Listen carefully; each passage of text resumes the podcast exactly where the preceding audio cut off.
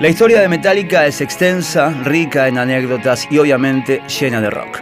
Este podcast es una adaptación en audio del libro Nacer, Crecer y Morir de Metallica, volumen 1, escrito por Paul Branigan e Ian Wingwood, editado en Argentina por la editorial Malpaso y realizado con permiso y colaboración de la misma. Parte 44. Seek and Destroy. Ya inmersos en su primera gira, algunos de los lugares visitados por Metallica, con su mugre y su cochambre, llegaron a convertir la Music Factory en el Hotel Waldorf. John Gallagher recuerda la experiencia como un ataque guerrillero punk de esas pruebas que te curten o te hunden. En toda gira es requisito obligatorio que los involucrados olviden intimidades y escrúpulos en los confines compartidos de los camarines y los micros de gira. Y cuanto más rústico se presenta el tour, más apiñados han de estar los músicos. En las autopistas de Estados Unidos, los miembros de esos dos grupos conformaron una muy metálica lata de sardinas. La excursión de Kill Em All for One se prolongó durante dos meses de verano y saltó de ciudad en ciudad a bordo de una casa rodante que Johnny Zazula se había procurado para la ocasión.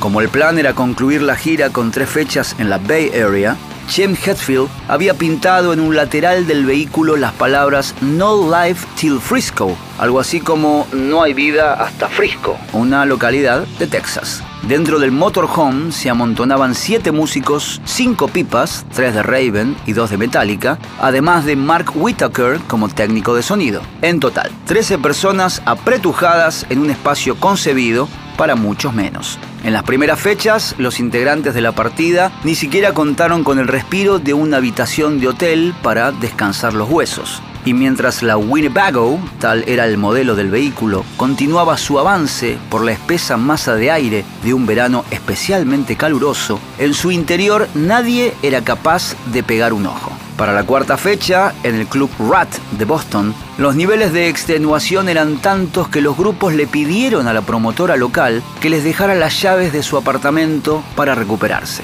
Gallagher recuerda abrir la puerta de ese domicilio y chocarse de frente con los dominios de todo un linchera, un sitio de pilas de mierda por todos lados y una bola gigantesca de pelo humano en el sofá. Una pura inmundicia que hizo que los Raven decidieran que la Winnebago no estaba tan mal después de todo. Los Metallica, endurecidos tras sus semanas durmiendo en Music Factory, decidieron quedarse. Como era de esperar en un tour que abarcaba tanto terreno, capitaneado por unas bandas de una relevancia más bien microscópica en algunas ciudades, el Kill Em All for One tuvo que enfrentarse a algún que otro pinchazo de consideración. Por ejemplo, en el Club Cheers de Long Island, en las afueras de Nueva York, los Metallica tocaron ante una audiencia de menos de 50 personas a las que según Gallagher aquello les importaba una mierda. En el Harris Bar de Roland, Oklahoma, los Raven tuvieron que hacer frente a una escena que parecía totalmente sacada de los Blues Brothers, cuando el público empezó a arrojar cualquier cosa que tuviera a mano contra los músicos ingleses. Sin embargo, el trío, fogueado con las audiencias punk de su país, sabía manejar una crisis así